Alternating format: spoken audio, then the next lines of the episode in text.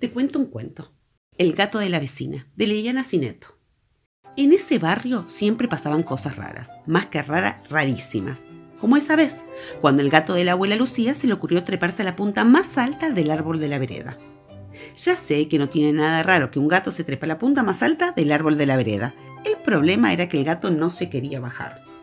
Ya sé que no tiene nada raro que un gato que se trepa a la punta más alta del árbol de la vereda no se quiera bajar pero su dueña, preocupada, les pidió ayuda a los vecinos.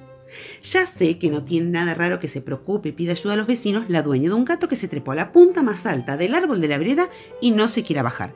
Pero es que allí, justamente, empezaron las cosas raras, porque todos los vecinos se ofrecieron para darle una mano a la abuela.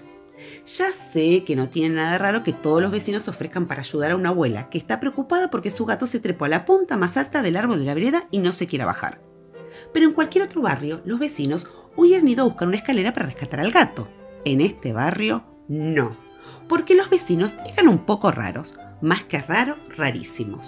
Por eso, para hacer bajar al gato, al panadero se le ocurrió traer una caña de pescar, pero por más que lanzó el anzuelo, no pudo pescar al gato. Entonces, al carnicero se le ocurrió traer una red para cazar mariposas, pero por más que la movió de izquierda derecha y derecha izquierda, no pudo cazar al gato. Entonces al verdulero se le ocurrió usar un salvavidas en forma de patito, pero por más que lo arrojara por el aire no pudo salvar al gato. Entonces al barrendero se le ocurrió poner un balde en la punta de un palo de escoba y acercarlo hasta la rama, pero por más que lo acercó no pudo hacer entrar al gato. Entonces a la maestra se le ocurrió traer la hamaca del colegio para llegar hasta allá arriba, pero por más que se amacó no pudo traer al gato. Entonces al médico se le ocurrió traer los cubos de juguete de sus hijos para hacer una torre bien alta. Pero por más que puso un ladrillo rojo sobre otro verde y un cubo amarillo sobre otro azul, no pudo alcanzar al gato.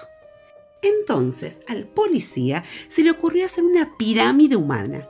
Pero por más que el farmacéutico se subió a caballito del vendedor de diarios, y el vendedor de diarios se subió a caballito del almacenero, y el almacenero se subió a caballito del mecánico, y el mecánico se subió a caballito del cartero y el cartero se subió a caballito de cinco bomberos, al gato no lo pudieron alcanzar.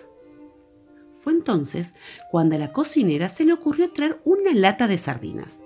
El olorcito trepó hasta la punta más alta del árbol muy rápido, como un hilo de sabor, y le hizo cosquillas al gato en el hocico. El michifús movió los bigotes para un lado y para el otro, y despacito, despacito se puso de pie, se estiró y se bajó del árbol. Enseguida, por supuesto, empezó a comer la sardina, porque después de tanto tiempo de estar arriba del árbol, tenía hambre. La abuela, contentísima, abrazó a su gato y agradeció la ayuda de todos, porque claro, eran muy buenos vecinos, aunque hacían cosas raras, más que raras, rarísimas.